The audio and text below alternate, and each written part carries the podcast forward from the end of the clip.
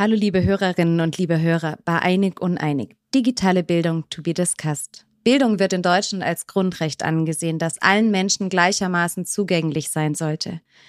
Doch leider sieht die Realität oft anders aus. Bildungsungerechtigkeit ist ein drängendes Problem, das zu einer Kluft zwischen denjenigen führt, die privilegiert sind, und denen, die benachteiligt werden.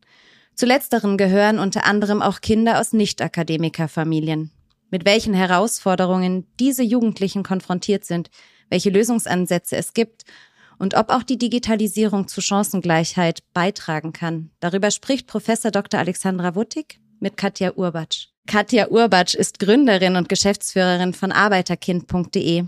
Die gemeinnützige Organisation unterstützt junge Menschen ohne Hochschulerfahrung dabei, als Erste in ihrer Familie zu studieren und ihr Studium erfolgreich abzuschließen. Hallo Katja, hallo Alex, schön, dass ihr heute da seid.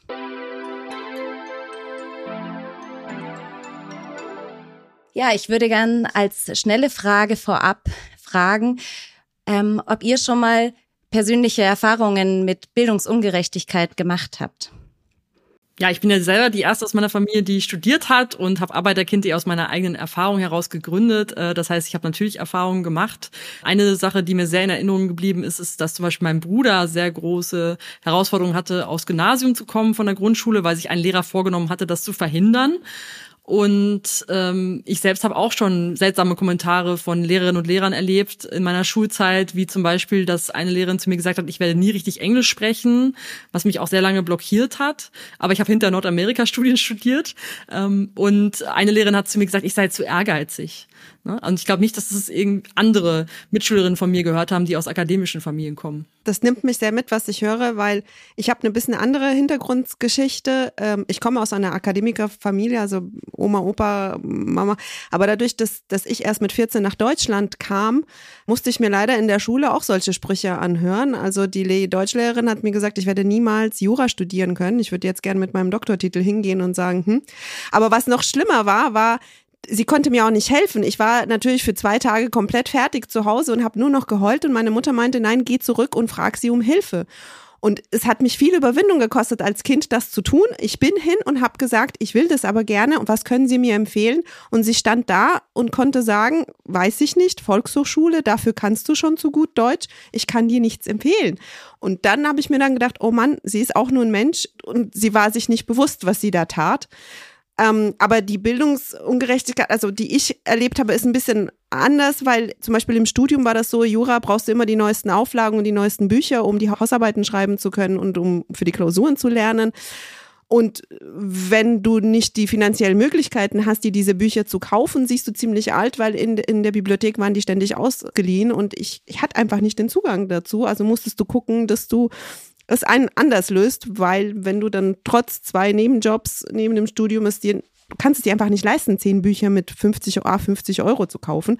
Das sah ich auch nicht den Sinn der Sache. Aber da hat man schon gesehen, natürlich hast du es, wenn du einen anderen Background hast, leichter oder auch schwerer dann durch Studium durchzukommen. Und man braucht viel Stehvermögen oder Durchhaltevermögen. Ich sehe, ihr habt beide Erfahrungen gemacht auf ganz unterschiedliche Art und Weise. Ähm, bevor wir uns der heutigen Folge richtig widmen, würde ich einmal gerne den Begriff Bildungsungerechtigkeit als Begriff aufgreifen. Ähm, Katja, magst du uns einmal die Begrifflichkeit erklären? Was ist Bildungsgerechtigkeit oder Bildungsungerechtigkeit? Ich würde sagen, es geht einfach darum, dass nicht alle Menschen die gleichen Bildungschancen haben, zum Beispiel auch in Deutschland. Und dass es sehr stark vom Familienhintergrund, vom Bildungsstand der Eltern, aber auch vom finanziellen Status der Eltern abhängt, welche Bildungschancen man hat. Und wenn man nicht die gleichen Chancen hat, ist es eben ungerecht. Ne? Und das ist dann, ähm, ja, Bildungsgerechtigkeit wäre, ne, wenn alle die gleichen Chancen hätten und es nicht von der sozialen Herkunft abhängt. Mhm. Wir steigen schon ein. In Bildung gilt als nicht gerecht in Deutschland. Wo seht ihr Gründe? Ihr habt schon ein, ein zwei genannt. Ähm, welche finden wir noch? Was gibt's alles, warum wir in Deutschland keine Bildungsgerechtigkeit haben? Ja, ich, ich kann es nur ganz kurz vielleicht aus meiner Sicht von außen betrachtet müsste man meinen, dass Bildung in Deutschland gerecht ist, denn es kostet ja, also du hast nicht die Kosten, die du in USA oder UK äh, beispielsweise hast. Das Niveau in den Schulen äh, ist viel höher, als es woanders wäre. Also es, und trotzdem stellen wir fest, dass wir von Bildungsungerechtigkeit sprechen. Uns die Frage, woran liegt es, wenn es nicht am Geld äh, liegt? Und da ist es tatsächlich, und das aus meiner Sicht viel, auch vom, vom System her, vom Schulsystem, aber auch vom Bildungssystem viel Wert gelegt wird, dass viel zu Hause aufgefangen wird. Ähm, und wenn das nicht geleistet werden kann, sei es, weil die Eltern krank sind oder finanziell nicht in der Lage sind oder gar nicht das Mindset haben, dass das notwendig ist, entstehen Ungerechtigkeiten. Und das ist ganz, ganz früh, das sehe ich bei meinen Kindern in der Grundschule. Das macht einen enormen Unterschied, ob die Eltern die Zeit haben oder auch, auch den Nerv oder auf was auch immer oder sich die Zeit nehmen, von Anfang an Hausaufgaben mit den Kindern zu machen und ihnen das Lernen, wie, wie man lernen soll, beibringt. Und das macht einen, Unterschied. Und wenn du diesen Background nicht hast und die Eltern sich nicht die Zeit nehmen können äh, oder auch nicht die Tragweite sehen, ähm, dann entstehen diese Ungerechtigkeiten schon im frühen Alter und dann ist es verdammt schwer, selbst wenn du es willst, dann äh, äh mit 20 in, dich hinzusetzen und nochmal so, okay, was muss ich tun, damit ich für eine Klausur lerne? Es ist, glaube ich, also da entstehen schon die, oder wie siehst du das, Katja? Du hast ja mehr Einblicke als ich. Ja, ich stimme dir auf jeden Fall zu. Das fängt eben schon sehr früh an. Das eine ist natürlich dieser Faktor Familie. Ne? Wie werde ich in meiner Familie schon gefördert? Ähm, sprechen meine Eltern überhaupt als erste Sprache Deutsch? Das spielt auch eine große Rolle. Äh, aber dann auch, ja, wie viel Zeit haben die? Was sind da sonst vielleicht noch für Problemlagen? Wie sehr kann sich das Kind auf die Schule konzentrieren? Aber ich habe das jetzt auch äh, gemerkt. Meine Nichte wurde eingeschult und ich war bei der Feier und ich war ein bisschen geschockt, als die stellvertretende Rektorin äh, erzählt hat, was sie alles von den Eltern erwartet da dachte ich dann auch, nur ich sage jetzt mal nichts, ich bin hier nur zu Gast, aber äh, ich bin da schon sehr wütend geworden und dachte mir, ja, das können aber auch nur Akademiker-Eltern leisten. Ähm, und ich finde, teilweise hängt es schon auch nochmal am Geld, weil ja, wir haben eine Ausstattung, aber auch dann, was man alles anschaffen sollte. Und äh, ich weiß auch von einer befreundeten Organisation Teach First Deutschland, die auch sehr engagiert sind, dass die Fellows immer wieder erzählen, dass sie da Schülerinnen und Schüler haben, die keine Stifte haben, keine Hefte, die sich das alles nicht leisten können. Also da hängt es schon auch am Geld ähm, und ist dann hinter eine Kombination auch. Wer kann sich leisten Nachhilfe, ne? Ähm, dann auch welchen Status haben die Eltern in der Schule, beim Elternsprechtag, ne? Also da, und da findet schon auch eine Auslese statt. Und wie ich ja auch entsprechend meiner sozialen Herkunft in der Schule behandelt wurde, wurden auch meine Eltern behandelt. Und das zieht sich eben durch, ne? dass wir Menschen entsprechend ihrer sozialen Herkunft behandeln, ihnen vielleicht keine Empfehlung für die weiterführenden Schulen mit Gymnasium und so geben, dass wir ihnen vielleicht nicht empfehlen zu studieren. Also auch Haltung spielt da eine große Rolle. Ähm, also es ist eben eine Kombination aus verschiedenen Faktoren.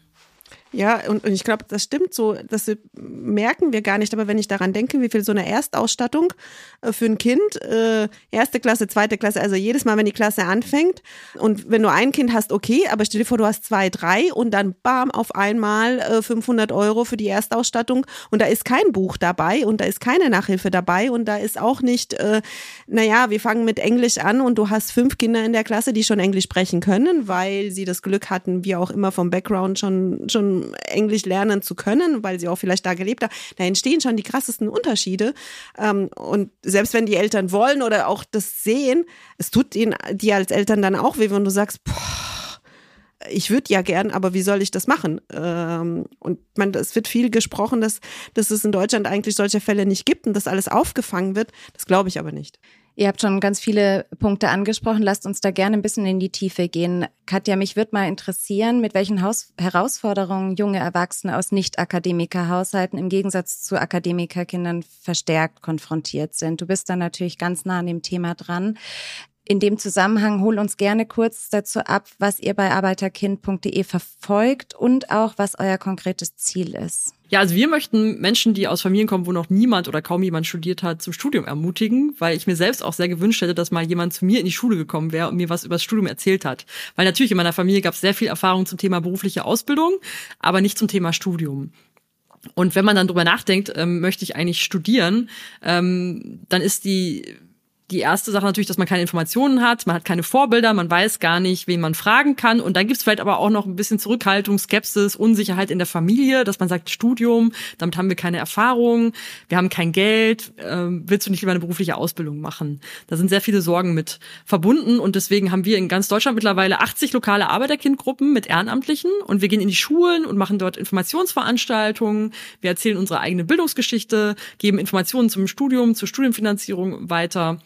Und das geht dann auch noch weiter, dass wir auch in die Hochschulen gehen, dass wir dort Veranstaltungen machen. Wir haben offene Treffen. Ne? Wir sind so eine große Community und mittlerweile geht das hoch bis in die Doktorandinnengruppen oder auch ins Berufseinstiegsprogramm. Also wir sind so die Community für alle, die als Erste aus ihrer Familie studieren möchten oder es bereits tun und arbeiten eben mit Ehrenamtlichen. Und ja, das sind so die Herausforderungen auch, dass man eigentlich völlig auf sich allein gestellt ist bei diesem Thema, weil man noch keine Vorbilder in der Familie hat. Ich musste mir das auch alles selber drauf schaffen. Ich habe viele Informationen viel zu spät bekommen. Ich äh, war diese Woche auch bei einer Erstsemesterbegrüßung äh, an einer Universität und habe dort auch erzählt, ich habe mich am Anfang total unwohl gefühlt an der Uni. Das war ein riesen Kulturschock. Ich habe das Gefühl gehabt, die anderen haben alle schon viel bessere Praktika gemacht, die waren schon im Ausland ganz viel. Ähm, die schmeißen mit Fremdwörtern um sich, für die ist das selbstverständlich zu studieren und die haben auch ganz viel Unterstützung von zu Hause, ne? dass die Eltern auch richtig mitmachen, die ganze Zeit von der Wohnungssuche bis ins Inhaltliche hinein. Ja, ich glaube, was die meisten von außen nicht sehen, das ist tatsächlich, dass du auch, also teilweise deine eigene Familie davon überzeugen musst, dass das der richtige Weg ist. Ich hatte eine Freundin, die hat gesagt, das Schlimmste daran ist, ich muss meinem Vater ständig beweisen, dass Studieren das Richtige ist, dass die Ausbildung der falsche, weil natürlich die Eltern fühlen sich vielleicht auch ein Stück weit selbst angegriffen und sagen, warum will mein Kind was anderes als das, was ich gemacht habe? Ist es denn so falsch, was wir denn so wollen? Und das, das trifft für alle Eltern quasi. Äh, ähm, und, und, und dann hat es, also meine Freundin hat es dann doppelt schwer gehabt, weil es war für sie ja auch nicht leicht. Wie, es ist ja für die, die aus der Akademikerfamilie genauso, was studiere ich denn überhaupt, wie studiere ich und so. Und mit all diesen Fragen plus den Druck zu Hause, ich darf auf gar keinen Fall fehlen oder sonst was, ich muss die überzeugen, dass es das Richtige ist. Ähm, das war richtig schwer für sie. Abgesehen davon, dass sie genau mit so Fragen mit nach Finanzierung und wie mache ich das und was ist äh, ganz allein, also sie hat unglaublich viel Druck. Äh, es stärkt sie natürlich, aber erstmal musst du das alles überwinden. Und viele sagen danach, pff, lass mich doch in Ruhe, ich, ich mach's doch nicht, weil, naja, so viel Widerstand von zu Hause musst du auch erstmal aushalten können. Katja, euer ehrenamtliches Engagement sieht, sieht man vor allem darin auch natürlich, dass der Bedarf da ist. Siehst du eine Entwicklung in die eine wie in die andere Richtung? Weil der Bedarf scheint ja da zu sein, aber wo entwickeln wir uns hin? Was ist die Tendenz in Deutschland? die du wahrnimmst? Ja, leider äh, verändert sich nicht ganz so viel. Also es gibt so ein paar Prozentpunkte Verbesserung in den letzten Jahren, wobei ich aber sagen muss, dass ich mir gerade wieder ganz viel Sorgen mache, weil gerade haben wir eine ganz, ganz schwierige Situation, die ich auch jetzt in 15 Jahren Arbeiterkind noch nicht so erlebt habe, nämlich dass uns die Inflation beschäftigt, ne, dass wir die Lebenshaltungskosten, die Mietkosten, die Studienkosten insgesamt wahnsinnig gestiegen sind. Und ich mache mir große Sorgen, dass jetzt viele kein Studium anfangen oder abbrechen müssen, weil sie sich das finanziell nicht mehr leisten können oder vielleicht mit Hängen und Würgen irgendwie sich da durchhangeln, aber natürlich auch nicht so die Studienleistungen bringen können und das Studium vielleicht auch gar nicht als so schöne Erfahrung erleben, weil sie die ganze Zeit am Existenzminimum äh, rumkrebsen sozusagen und schauen müssen, wie sie überhaupt ihren Lebensunterhalt bestreiten. Und dann hat man hinterher, sagt man dann nicht, oh, das war aber die schönste Zeit meines Lebens, dass ich mal studiert habe, sondern das war dann eher ein Krampf. Und ähm, ja, da mache ich mir schon große Sorgen, dass, äh, dass sich das gerade wieder in eine andere Richtung bewegt. Alex, wie siehst du das? Die finanziellen Hürden ist natürlich der nächste Punkt. Ja. Wie nimmst du das wahr? Also ich kann mich an meine Studienzeit erinnern. Ich hatte auch, also ich, ich habe zu Hause gewohnt. Ich hätte mir gar nicht leisten können, auszuziehen. Äh, kam nicht in Frage und hat zwei Nebenjobs, um das Ganze zu finanzieren. Und ich kann nicht sagen, dass es die schönste Zeit meines Lebens war. Es war stressig nichts im Vergleich zu der Zeit mit den Kindern. Also äh, wenn du mich so, weil du hast keine Semesterferien, du hast einfach, du hast natürlich ein anderes Leben als jemand, der sagt, hier ist die Summe X, damit musst du zurechtkommen und wenn du mehr willst, musst du natürlich arbeiten. Denn ich glaube, kaum ein Student arbeitet heute nicht mehr. Aber das, das sehe ich auch so. Und ich sehe eine Tendenz dazu, dass vielleicht die Studierenden da nicht gleich, also nicht, nicht nach dem Abitur dann anfangen zu studieren, sondern dass die vielleicht mehr brauchen, sich zum Orientieren. Die fangen an zu arbeiten und sagen, naja, und, und merken dann erst später, ich brauche doch ein Studium und finanzieren sich das selbst, während sie quasi arbeiten. Denn so diese, was wir früher hatten als das Klassische, du machst Abitur und dann gehst du direkt zum Studium und verbringst dafür.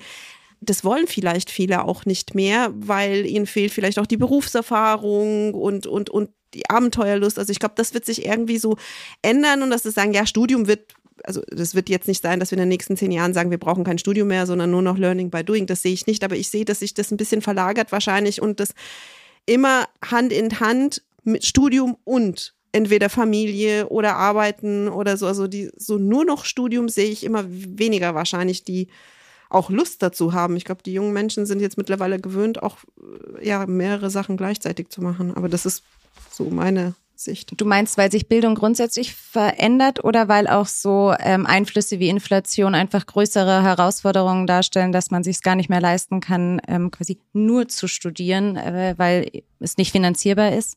Ich glaube beides. Ich hoffe, dass das mit der Inflation irgendwie nur eine Momentaufnahme ist äh, und, und, und, und wir besseren Zeiten entgegenkommen. Aber ich glaube beides, weil Bildung sich wirklich dahin ändert. Und wenn wir auf die Digitalisierung schauen, macht es einfach die Digitalisierung möglich, dass du dich nur noch für die eine Sache entscheiden musst.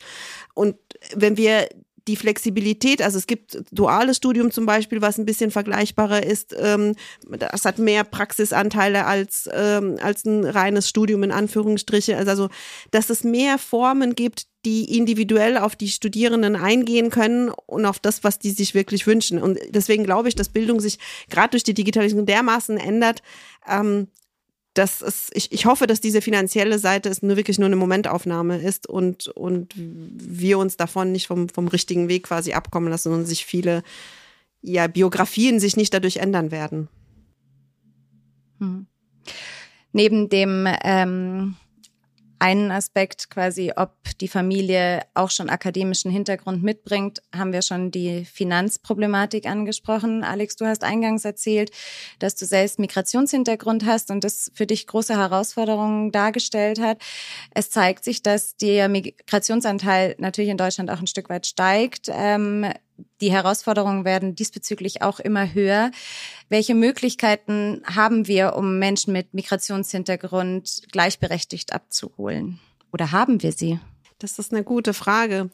Wie haben Sie, also dann finde ich, was das, was Katja erzählt hat, super genial und gut, dass man in die Schulen reingeht und von den Möglichkeiten erzählt, weil ich glaube, da muss, muss, muss es aufgefangen werden, wenn sie die zu Hause nicht das erzählt bekommen und nicht vorgelebt bekommen. Ich glaube, da, da muss der Fokus liegen und ein bisschen äh, vielleicht auch, auch Mentoring untereinander oder eine Vernetzung untereinander ich glaube, was wir auch nicht vergessen dürfen, ist das, was Katja und ich erlebt haben, wie viel Einfluss die Lehrer wirklich auf so etwas haben ähm, und wie viel Einfluss mit Migrations- oder ohne Migrationshintergrund. Aber Lehrer ist nun mal eine Respektperson und wenn dir ein Lehrer sagt, du bist schlecht in Mathe, du bist ein Mädchen, ist es genauso schlecht und lebensverändernd, als wenn dir einer sagt, du kannst nicht gut genug Deutsch, ähm, um studieren zu können. Und ich glaube, da ich, müssen wir in den Schulen ansetzen und da irgendwie eine Hilfe. Ich kenne viele Geschichten, die, wenn sie jemand hatten, sei es ein Lehrer oder ein Direktor oder irgendjemand, der sich äh, den Kindern angenommen hat und denen gezeigt hat, schau mal hier, schau mal da.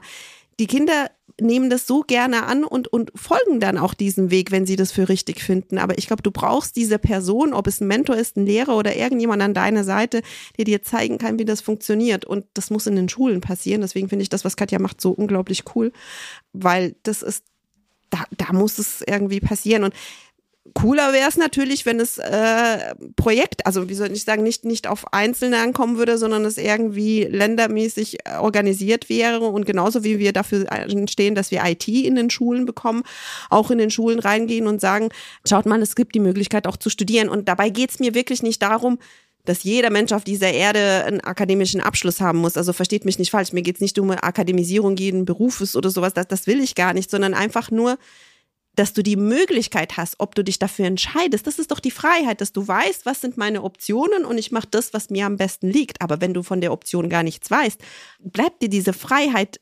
weg. Und das ist das, was, wo, wo die Ungerechtigkeit halt anfängt. Und deswegen für, für Kinder mit Migrationshintergrund um, umso wichtiger. Und da spielt, glaube ich, Sprache aber auch eine Rolle. Vielleicht, dass wir solche Projekte haben, wo wir vielleicht auf deren Zug, also irgendwie so das erzählen, dass sie es verstehen. Meine, meine kleine Tochter ist in der zweiten Klasse und da ist ein rumänischer Junge dazu gekommen. Und dieser Junge kann leider nur Rumänisch. Das heißt, die Lehrerin muss es immer wieder mit dem Google Translate äh, ihm jede, jede Aufgabe. Und ich war bei einem Ausflug mit dabei.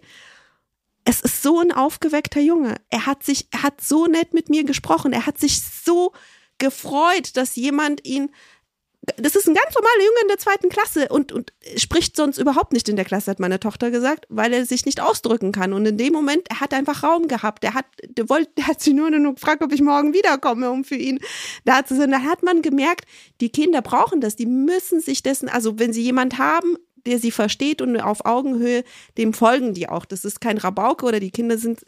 Und deswegen denke ich, wenn wir solche Projekte haben und Mentoren oder Vorbilder da reingehen, das bewirkt was. Und sei es auch nur bei einem Menschen, das ist doch schon mal was gewonnen. Katja, das deckt sich mit eurem Ansatz, dass ihr auch vor allem den ähm, den Mentor-Kontakt und auch den Vorbilder schaffen, ähm, jemand, der auf Augenhöhe jemanden begegnet, dass man damit wahrscheinlich ganz viel bewirken kann. Ähm, ja, ihr habt ähm, einen Punkt noch angesprochen, die Digitalisierung. Digitale Bildung bietet wahnsinnig große Chancen, um Bildungsungerechtigkeit natürlich auch aus der Welt zu schaffen. Auf der anderen Seite bedeutet es auch, dass wir viele mit ganz vielen ähm, technischen Gerätschaften ausstatten müssen. Wie können wir diese, dem Problem begegnen? Oder wo seht ihr das? Ist es eine Chance oder ist es ein Risiko, die Digitalisierung von Bildung? Also ich finde, es ist beides, aber wir haben ja in Corona-Zeiten gesehen, ne, dass diejenigen benachteiligt waren, die SchülerInnen und Schüler, auch Studierende, ne, die jetzt nicht so eine technische Ausstattung hatten oder die sich in der Familie einen Laptop geteilt haben und ähm, die dann auch vielleicht nicht so gewohnt sind, damit umzugehen, weil die Eltern vielleicht auch nicht so kompetent sind. Ne? Also während zum Beispiel bei meinen Nichten, die haben schon die ganze Zeit immer das iPad von meinem Bruder in der Hand und spielen damit rum und ne, der kann denen was zeigen, der weiß, wie es geht, der kann unterstützen und so. Ähm, aber äh, bei anderen Kindern geht das eben nicht und da fängt es dann schon wieder an, ne, mit der, mit den Kompetenzen. Das eine ist diese technische Kompetenz, diese Ausstattung, die Benutzung, das andere aber auch diese inhaltliche Kompetenz, wie man äh, damit umgeht auch. Ne? Man muss ja auch äh, filtern, man muss bewerten, man muss äh, wissen, wie das alles einzuordnen ist. Das ist ja auch eine Wahnsinnskompetenz. Und da mache ich mir schon Sorgen, dass da auch wieder eine Lücke ist. Andererseits, wenn man diese Kompetenzen hat, schafft es natürlich viele Zugänge wir müssen halt sicherstellen, dass alle da auch wieder die gleichen Chancen haben und dass das nicht wieder vom Familienhintergrund, vom finanziellen Hintergrund abhängt. Und äh, ich finde, ergänzend dazu, was Alex gesagt hat, müssen wir eben schauen, dass das nicht mehr so von den Eltern abhängt. Also da, wo die Unterstützung von den Eltern nicht da ist, müssen wir das irgendwie kompensieren. Da brauchen wir eine bessere Ausstattung in den Schulen. Die Lehrerinnen und Lehrer können das nicht alleine leisten. Das kann ich auch verstehen. Die sind auch überlastet. Aber da brauchst noch mehr Ausstattung. Da brauchst Menschen ne, wie Alex, die dann mal mit einem Schüler sprechen. Da brauchst Ehrenamtliche. Da brauchst aber vielleicht auch SozialarbeiterInnen. Da brauchst einfach viele und da müssen wir uns schon auch auf die Schulen fokussieren. Aber es geht auch um Haltung. Ne, also mit Haltung kann man schon eine Menge bewegen. Also dass auch die Lehrerinnen und Lehrer eine andere Haltung an den Tag legen, dass ich immer wieder mitbekomme, auch dass es diese Vorurteile gibt. Man sieht jemanden, man sieht, da spricht jemand vielleicht gerade noch nicht perfekt Deutsch, schon hat man die Vorurteile im Kopf, schon Schubladen denken, schon du wirst bestimmt kein Abitur machen, du wirst bestimmt nicht studieren. Was nicht stimmt. In unserer Community gibt es ganz viele, die das dann gemacht haben. Ne? Aber immer gegen Widerstand, immer gegen Gegenwind. Und ähm, da müssen wir einfach auch unsere Haltung äh, verändern. Ja, das, das, das kann ich nur unterstreichen. Und ich sehe die Digitalisierung auch. Ich sehe einerseits, dass wir dadurch, also durch diese technische Möglichkeiten, durch die Algorithmen, durch die KI, sehe ich die Möglichkeit, dass man persönlich auf jemand eingeht und ihn individuell dort abholt, wo seine Lücken oder ihre Lücken noch sind.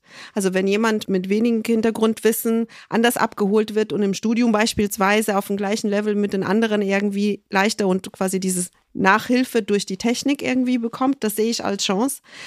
Dann gibt es natürlich auch die kostenlose Angebote, die wir überall sehen, die auch als Bildung in Anführungsstrichen ja angesehen werden können, die ganzen YouTubes und TikTok und sowas Videos. Aber da braucht man tatsächlich das, was Katja gesagt hat, da braucht man die Fähigkeit zu unterscheiden, ist es jetzt Müll oder ist es Bildung, was ich da sehe und kann ich das glauben, was, was mir da gerade erzählt wird? Da, da sehe ich enorme Nachhol aber auch bei den Ak also Akademiker oder nicht Akademikerkinder, das sehe ich eigentlich bei allen Kindern, dass diese Fähigkeit, aber ich glaube, wenn Eltern sich die Zeit nehmen und dir das erklären, warum du da nicht glauben sollst, dass, äh, dass das Nonplusultra ist, hast du es natürlich leichter im Leben.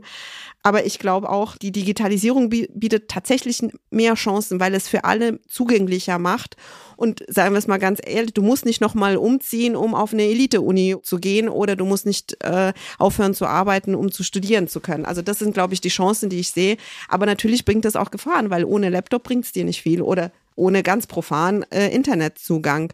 Ich glaube oder ich hoffe, dass es in Deutschland äh, weitestgehend ausgeräumt ist, aber tatsächlich in Corona-Zeiten haben wir es halt natürlich gesehen. Wie sieht's aus, wenn du gar keinen Computer oder wenn du nur einen Computer zu Hause hast? Da kannst du schauen. Und da ist es, glaube ich, da waren viele Projekte, die, die fand ich super gut von Firmen, die dann quasi ausrangierte Laptops dann zur Verfügung gestellt haben, aber bis das dann in in die, in die Gänge kam, in die Bewegung und so weiter. Und dann ist es nur One-Time. Also ich glaube, diese, wir haben so viele Probleme momentan auch aus der Politik oder Krieg, dass, dass das dann hinten runterfällt. Also du denkst nicht mehr daran, dass nicht alle Kinder in der Klasse zu Hause einen Laptop haben. Punkt. Und dass ihnen jemand zeigen muss, wie man in dem Internet Recherche macht, um äh, für einen Aufsatz was schreiben zu können. Und das zieht sich dann. Alex, wenn wir mal auch Hochschulseite gucken, was meinst du, wie können Hochschulen dazu beitragen, Bildungsgerechtigkeit zu schaffen? Ich glaube, ganz wichtig ist, dass Hochschulen dann auf jemanden individuell eingehen und nicht mehr davon ausgehen, wie es früher war. Die kommen alle mit dem gleichen Wissensstandard. Wenn du schon anfängst, musst du schon das und das und das und das wissen, weil sonst fängst du nicht an zu studieren. Es studieren Leute auch ohne Abitur ähm, und wir gehen, viele gehen immer noch davon aus, du hast Standard X und wirst gleich, also ich glaube, das, das wäre etwas Gutes, wenn wir dann individuell auf sie eingehen können und äh, wissenschaftliches Arbeiten vielleicht nochmal erklären oder wie sieht denn überhaupt so eine Arbeit aus, was muss man denn und nicht einfach davon ausgehen, naja, hier, du willst Jura studieren, das musst du hinkriegen. Mir doch egal, wo du es herkriegst. Natürlich gehört auch eine gewisse Selbstständigkeit, versteht mich nicht falsch, wenn man studiert. Also ich erwarte nicht, dass wir die jetzt alle an die Hand nehmen. Natürlich musst du auch selbst zurechtkommen, weil das, das gehört zum, zum Hochschulleben dazu, dass du dich selbst durchboxst. Aber trotzdem, also glaube ich, das, das wäre gut, wenn die, wenn die Hochschulen das schaffen würden, nicht mehr von, von gleichen äh, Wissensstand äh, auszugehen. Und zum anderen, was, was auch super wäre oder gut wäre und was wir auch versuchen, ist, die Leute untereinander zu vernetzen und sich gegenseitig Hilfe zu geben, damit du nicht alleine äh, dastehst mit deinen Problemen. Also so eine Community, wo man sich austauschen kann, wenn du schon, also Anführungsstrichen, du, nicht jeder hat einen Mentor oder sucht sich oder will überhaupt, aber dass man eine Basis hat, wo man sich halt austauschen kann und sagt, ich habe die und die Schwierigkeiten. Irgendjemand hat, hat sie bestimmt auch schon mal gehabt. Ich glaube, das ist etwas, was Hochschulen und auch verstehen, dass, also bis jetzt hatten Hochschulen immer den Ideal, quasi die Persona, die sie anvisiert haben, ist der 18-jährige Abiturient, der quasi frisch äh, kommt und äh, jetzt Medizin, Jura oder was auch immer studiert und dann diese Idealvorstellung sollten wir aufgeben. Das wird nicht mehr der Normalfall sein, sondern wir haben unterschiedliche Wege, wie wir zu Hochschulbildung kommen und das müssen wir akzeptieren und dann müssen wir aber dann auch die Rahmenbedingungen dazu ändern. Jetzt haben wir zu verschiedenen Gründen ähm, für die Bildungsungerechtigkeit in Deutschland ähm, schon gesprochen. Lasst uns mal ein bisschen lösungsorientiert denken. Was meint ihr, ist eine Bildungsgerechtigkeit denn in Deutschland überhaupt möglich? Äh, oder ist es eine Utopie, die wir uns alle wünschen, die aber völlig unwahrscheinlich ist? Und wenn ja, wenn wir sie anstreben können, welche Dinge würdet ihr ganz konkret ändern, um genau dahin zu kommen? Ja, so vollständige Bildungsgerechtigkeit ist, glaube ich, schwer zu erreichen, klar, aber wir müssen uns schon ein bisschen mehr anstrengen. Äh, der Status quo ist auf jeden Fall nicht zufriedenstellend. Und ähm, ja, ich finde, wir müssen mehr ran an die Grundhaltung. Da geht's auch in die Lehrerinnenausbildung. Äh, da geht's vielleicht auch in die Frage, wer überhaupt Lehrerin und Lehrer wird. Und da auch nochmal genauer hinzugucken, da geht es natürlich auch in die Wertschätzung, da geht es in die Ausstattung der Schulen, äh, da auch mehr Ressourcen reinzugeben. Ich finde es ja auch immer wieder erstaunlich, dass Schulen immer noch so organisiert sind, wie es zu meiner Zeit war. Ne? Also äh, da gibt es immer noch kein professionelles Management, keine Verwaltung. Das wird immer noch gemacht mit der Sekretärin und einer Leitung, was bei den komplexen Herausforderungen und dem Schulmanagement, was es heute braucht, gar nicht mehr machbar ist. Ne? Also ich glaube, da müssen wir dringend auch mal ran und modernisieren. Äh, da muss einfach auch mehr Geld rein. Und dann geht's aber auch noch um so Themen, finde ich, wie Armut, also auch Kinderarmut. Ich finde, das spielt da sehr stark mit rein, dieses Thema auch, wie man von zu Hause gefördert wird, wie viel Geld da ist. Und ich glaube, dieses Kinderarmutsproblem und wie wir sicherstellen können, dass Kinder nicht in Armut aufwachsen, ähm, da müssen wir auch nochmal ran, weil das spielt da eben rein. Ne? Also wenn man sehr schwierige Voraussetzungen zu Hause hat und ähm, die Existenz nicht gesichert ist, äh, dann ähm, hat das auch Auswirkungen auf den Bildungsweg. Und ähm, ja, wir müssen uns da einfach auch ein bisschen noch bewusster werden, wo da die Hürden sind. Alex hat das sehr schön beschrieben, was dann danach auch die Hürden sind in der Hochschullaufbahn, auch da eine größere Sensibilität, aber auch das Thema Studienfinanzierung auch. Also Finanzierung ist schon ein großer Hebel. Ja, aus meiner Sicht würde ich vielleicht noch zwei Sachen hinzufügen. Zum einen, vielleicht haben wir die Schwierigkeiten, die wir haben, auch deswegen, weil wir Bildung ist ja nun mal Ländersache und es hängt extrem viel davon ab, in welcher Gegend dein Kind groß wird und auf welche Schule es geht. Und das hängt manchmal vom Zufall und manchmal gewollt. Also was ich damit sagen will, wenn es wichtige und immanente Dinge sind, sollten sie vielleicht auf Bundesebene geregelt werden, so wie, wie wir sagen, mehr IT in der Schule, sollte es ein bundesweites Projekt geben, damit wir sicherstellen, dass wir alle Schulen abholen. Genauso sollten wir auch hier gehen, wenn wir sagen, es ist uns wichtig, ähm, dass mehr Schüler und Schülerinnen, egal was für ein Background davon, von der Möglichkeit zu studieren oder was auch immer, dass wir entscheiden, dass es wichtig ist, dass es eben auf Bundesebene passiert, damit wir sicher sind, dass wir alle Schulen damit erreichen. Ich habe mal mich angeschaut, wie machen es andere, zum Beispiel Indien, wo es auch viele soziale Ungerechtigkeiten gibt, haben sie eben erkannt, dass Bildung ein Key Sache ist und deswegen fangen sie an, zum Beispiel eine nationale Bibliothek digital zugänglich zu machen, wo alle Leute kostenlos Zugang zu vielen Büchern und zu unterschiedlichen Büchern haben, damit die sagen, okay, es ist nicht mehr eine, du brauchst kein Geld, um Zugang zu diesen Sachen, also es ist nur eins von vielen Projekten, aber das zeigt, vielleicht müssen wir das alles auf Bundesebene regeln, damit wir sicher sind, dass wir jeden erreichen und nicht nur, weil ich bin mir ziemlich sicher, dass meine Grundschule hier, wo meine Kinder gehen, eine ganz andere Ausstattung, wir haben von der Anton-App bis was weiß ich, was für kostenlose Zugänge, als andere Grundschulen in anderen Gegenden. Und da fängt ja schon die, die, die Ungerechtigkeit an. Deswegen muss es auf Bundesebene passieren, damit diese Ungleichhaltung nicht davon äh, abhängt, wo ich groß werde, und das hängt natürlich mit den finanziellen Möglichkeiten der Eltern, äh, wo du wohnst und, und auf welche Grundschule du gehst. Also da fängt es ja schon an. Ja, vielen Dank euch. Ähm, zum Schluss möchte ich nochmal zu unserer Ausgangsfrage der Folge zurückkommen. Wie ungerecht meint ihr, ist Bildung in Deutschland? Ah, das ist eine schwierige Frage natürlich, ne, mit welchen Ländern vergleicht man sich jetzt, aber ich meine, wir kriegen das von der OECD äh, jedes Jahr bescheinigt, dass es schon äh, in Deutschland extrem ungerecht ist, im Vergleich auch zu anderen, äh, zum Beispiel europäischen äh, Ländern oder reicheren Ländern. Ne? Also da müssen wir schon noch ein bisschen was tun. Das hängt zum Beispiel auch mit unserem dreigliedrigen Schulsystem zusammen und auch mit dieser Haltung, die damit auch verbunden ist. Ähm, also wir sind jetzt wahrscheinlich nicht das ungerechteste Land auf der ganzen Welt, aber wir sind schon vorne mit dabei, finde ich, gerade bei den privilegierteren Ländern. Ja, Wobei ich würde es gerne ein bisschen positiver ändern. Wir haben so viele Beispiele, wo es zeigt, es geht. Also äh, es, es funktioniert und wenn du es wirklich willst, dann schaffst du es. Das Problem ist, es schaffen halt nur die, die wirklich dieses Durchhaltevermögen haben und wirklich diesen Biss haben und, und, und sagen, komme, was es wolle, ich komme hier durch und kämpfe. Es kostet halt verdammt viel Nerven, aber es geht, will ich damit sagen. Und es soll, soll mir positiv, ja, die Bildungsungerechtigkeit ist da, aber ich hoffe mit der Digitalisierung und mit, mit, mit solchen Gesprächen, dass wir nochmal bewusster das machen und ähm, irgendwie auch Hoffnung wecken, dass sich dann was ändert. Ja, sie, also würde ich sagen, ja, sie schaffen es, aber sie haben es, wie du schon sagst, das, ne, sie haben es trotzdem geschafft. Vom System war das nicht vorgesehen. Ja. Sie haben gegen das System gekämpft und das System ist nicht so aufgestellt, dass das vorgesehen ist. Also ich würde sagen, ich lebe heute ein Leben, was für mich nicht vorgesehen war. Ich habe gekämpft für dieses Leben und ich habe auch hier und da ein bisschen Unterstützung erfahren, aber das System hat mich nicht unterstützt. Ne? Und ich glaube, das System muss anders aufgestellt werden, damit das unterstützend wirkt. Mhm. Herzlichen Dank. Wie immer habe ich drei Aussagen mitgebracht, die durchaus unterschiedlich bewertet werden können. Ich würde gerne die drei euch vorlesen und jeweils von euch hören, ob ihr mit dem, mit der Aussage mitgeht oder ob ihr dieser Aussage überhaupt nicht zustimmen könnt. Als erste Aussage habe ich, Jugendlichen aus Nicht-Akademikerfamilien fehlt häufig das Interesse an einem Studium. Das glaube ich nicht. die haben schon Interesse. Das glaube ich auch nicht. Also wenn es fehlt, dann ist es, weil sie nicht wissen davon oder was es wirklich heißt zu studieren und was, weil es fehlt ja auch die aus Asgard-Familie, die, die Vorstellung außer Arzt und, und Rechtsanwalt, was irgendwie alle wissen und Lehre, was gibt es noch drüber hinaus? Ähm, aber ich glaube nicht, dass das per se denen ein Interesse fehlt. Im Gegenteil, nein, das würde ich so nicht sehen. Zweite Aussage. Bildungseinrichtungen sollten dafür verantwortlich sein, dass alle Lernenden Zugang zu digitalen Medien und Endgeräten haben. Ja, also ich glaube, alleine können die das nicht leisten. Ne? Da brauchen die natürlich äh, staatliche Unterstützung auch. Also sie brauchen finanzielle Unterstützung, aber auch organisatorische Unterstützung. Das, ne, es, es, gab ja jetzt auch Möglichkeiten, Dinge zu beantragen, aber das ist dann im Alltag auch immer schwierig. Also da müssen schon mehrere äh, Institutionen für verantwortlich sein. Das kann man jetzt nicht den Bildungseinrichtungen alleine zuschieben. Ja, ich glaube, das wäre vereinfacht gesagt. Das wäre schön, aber das wäre zu einfach, um jemanden Sundenberg halt äh, rauszufinden. Ja, leicht für uns, das irgendwie zu sagen, wenn wir nicht in diesen Schuhen stecken.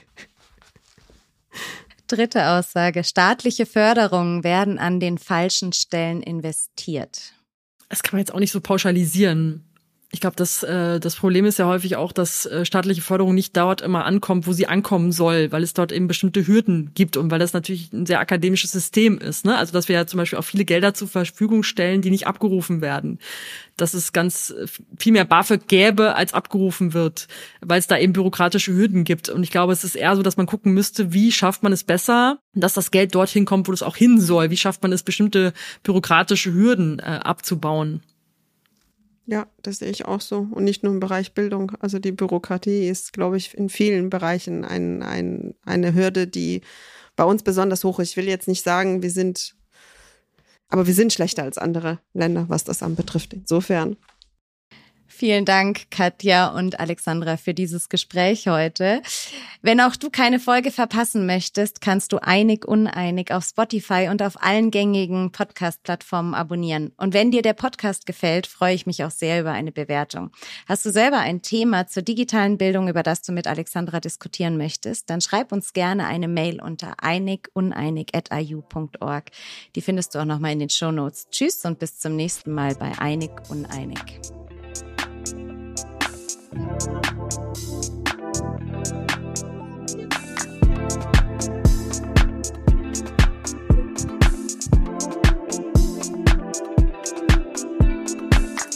Dieser Podcast wird produziert von Podstars bei OMR.